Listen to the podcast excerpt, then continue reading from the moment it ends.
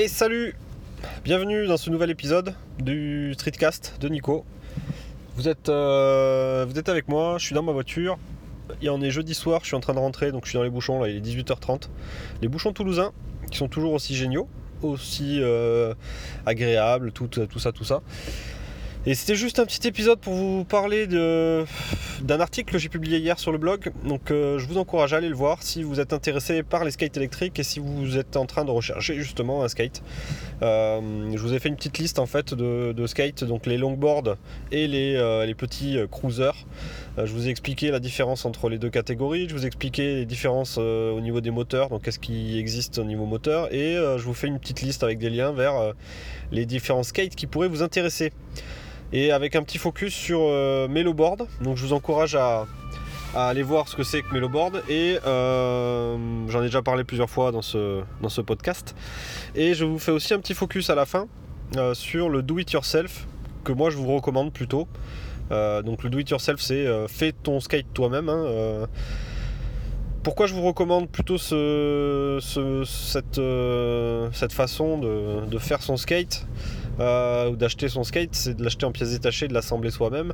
Euh, pour une seule raison, c'est qu'en fait, euh, c'est vous qui allez du coup être capable de faire tout ce qui est maintenance sur le skate.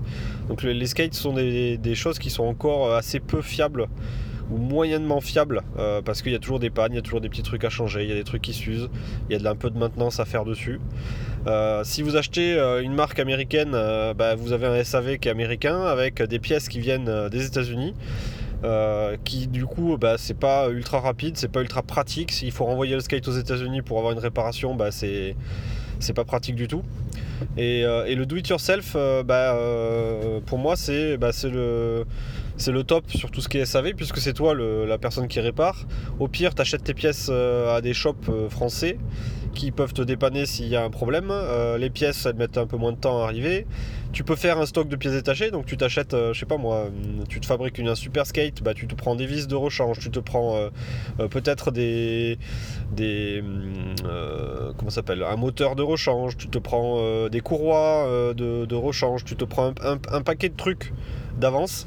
Si tu sais que ton skate tu vas l'utiliser à fond, si tu sais que ton skate ça va être ton moyen de locomotion principale, tu anticipes un peu, tu prends plein de pièces détachées.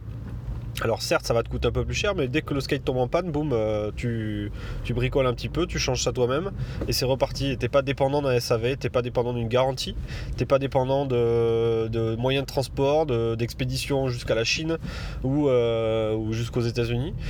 Et euh, bah, si tu bosses bien et si tu suis bien un peu tous les tutoriels qui existent sur, sur les forums spécialisés, tu as quelque chose qui est quand même super fiable. Euh, et potentiellement même plus fiable euh, qu'un produit chinois acheté à 400 euros euh, et qui se met à bloquer les roues à pleine vitesse et qui t'éjecte de la, de board alors que tu es en train de rouler avec des voitures autour de toi quoi. C'est le genre de truc que je redoute un peu sur des produits que tu connais pas forcément bien.